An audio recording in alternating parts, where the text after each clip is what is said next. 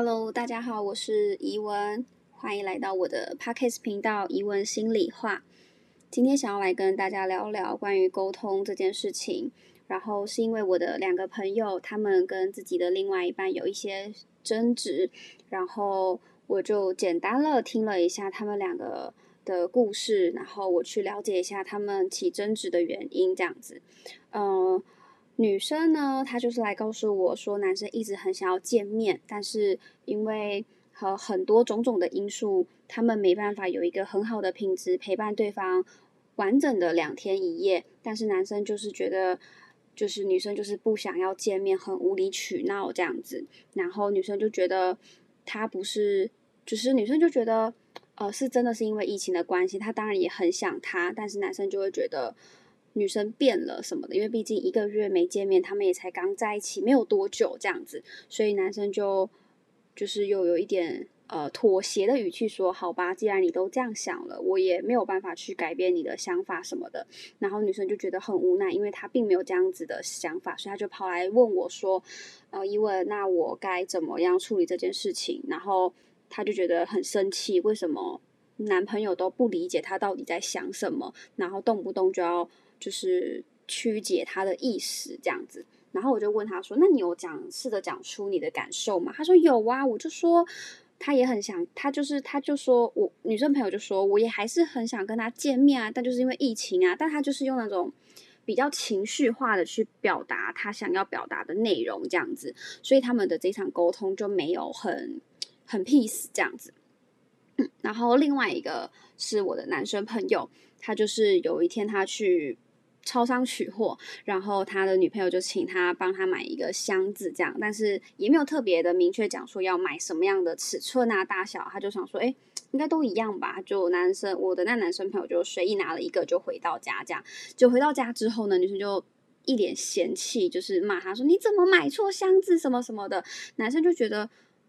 我都已经去帮你买了，你还要要求什么？是你也没有讲清楚到底要什么尺寸啊，这样之类的。然后后来他就。他其实比较男生比较偏向于跟我抱怨这件事情啦，这样，然后我就问了他说：“那你有好好跟你女朋友讲过吗？”可能男生的心态跟女生就比较不太一样。我那个男生朋友就觉得说：“算了啦，没关系。”但我后来也有跟他讲，就是可以怎么样好好沟通这样子。然后其实可以从这两件事情简单的来看，就是其实呃，他们彼此都站在自己的角度去要求别人。他们都站在自己的情绪上面去，呃，用情绪去表达他们想要表达的内容，这样子，所以其实得到的结果往往都不会是自己想要的，因为他们并没有让对方走进他们的情绪跟他们的想法里面，看看他们到底在想些什么事情。嗯，这样讲可能有一点抽象，就好比来说，呃，就是。假设说，我第一对的那个女生朋友，她其实可以试着讲出，她能够理解她男朋友很想要见她的感受，她也没有在无理取闹不想要见面，而是因为疫情的关系，家里面还有大人，而且新闻上也有好多的疫情爆发都是在旅馆，她担心旅馆的不干净会带给他们家人一些就是呃意外发生等等的，她能够试着讲出。就是他自己真正的感受点，再来就是换站在男生的感受点去讲说，我知道你一个月没有见面，一定会很想我。然后再来就是，我也知道你一个人在远，就是在异地，也会很担心我，也很想要见面啊。然后，但是就是因为我现在的状况，是因为家里有这样长辈需要照顾，这样子，他可以除了呃比较。平静的去表明他自己的感受，也站在男生的感受点去安慰男生的情绪。因为其实当双方都站在情绪点上的时候，是不会有人愿意妥协的。因为每一个人都渴望被照顾到自己的情绪。我这两对情侣朋友，其实大多数都是这样子的状况，就是。他们的情绪都渴望被对方照顾，但是对方也是这样子的心态，所以就没有人意识到这个点，所以这个状况就会越吵越大，就是雪球就越滚越大。当双方都没有意识到哦，原来对方也有情绪的时候，就是这个争吵只会越来越大，你们两个之间的误会跟呃不和谐只会越来越多，这样子。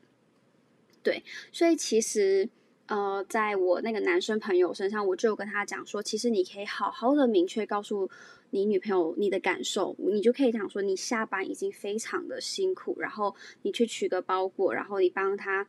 顺带买了一个他需要的东西，其实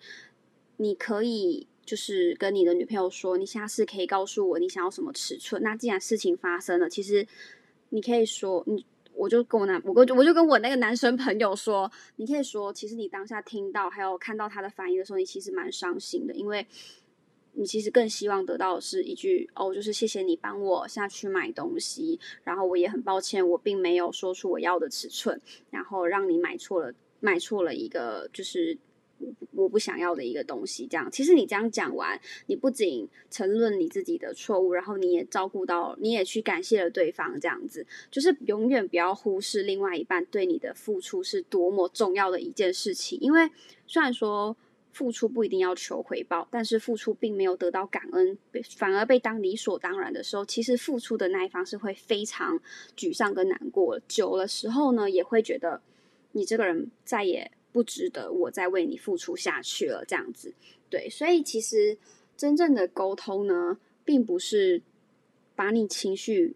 不是用情绪去表达你要讲的事情，也不是把你想讲的讲完，要对方去做改变，而是真正的沟通，是你能够意识到你的情绪点，并且去同理对方的情绪，你们你们能够就是都理解对方的情绪点，然后去好好的聊聊你们两个之间。彼此的感受。如果当你们两个对方，呃，当你们彼此都是深爱着对方，也觉得对方很重要的时候，你们都会很在意对方的感受，甚至会很想要知道他在想些什么。所以，其实不要忽视沟通的重要是重要性，也不要忽视自己的情绪跟对方的情绪这件事情，因为好多的情侣都是因为。呃，忽视对方的付出，忽视对方的情绪，而闹成了分开这个地步。包括我自己以前也是一个自以为是沟通人，但其实就是一个不会沟通的人。这样，我以前就是一个 非常忍暴力，跟就是非常暴力沟通的一个人。这样子，对之后的频道也可以教大家怎么怎么样聊聊关于非暴力沟通这样子。对，非暴力沟通学好，不管是用在。呃，反正用在各个事情上面都非常的好用，这样子，对，所以呢，其实，呃，与其说今天这一集是要跟大家聊聊怎么沟通，不如聊聊用我这两个朋友的事情来跟大家聊聊关于沟通，在意自己的情绪以及对方的情绪是多么重要的一件事情，这样子，所以。嗯，希望听完这个 podcast 频道的，不管是有情侣也好，还是没有情侣的，就是跟我一样单身的人也好，就是都一定要好好注意自己的情绪高或低是来自于哪里，你才能够更明白的知道怎么样让你在意的人去。呃，关心你，因为当你连你自己都不在意、都不关注的时候，你还渴望别人来去了解你吗？其实是比较难的，因为全世界最在意也最爱的人就是你自己，所以你一定要好好的爱你自己，你才有能力去爱别人，以及让别人来疼爱你，这样子。对，这就是这一集的 podcast 的频道内容。然后希望听完对大家有帮助。然后如果你听完有任何想要回馈的，或者是觉得想要交流的地方，都可以欢迎来到我的 IG，然后私讯我，跟我呃聊聊天这样子。然后还是很感谢你们听完这一集的 Podcast 频道。然后我是怡文。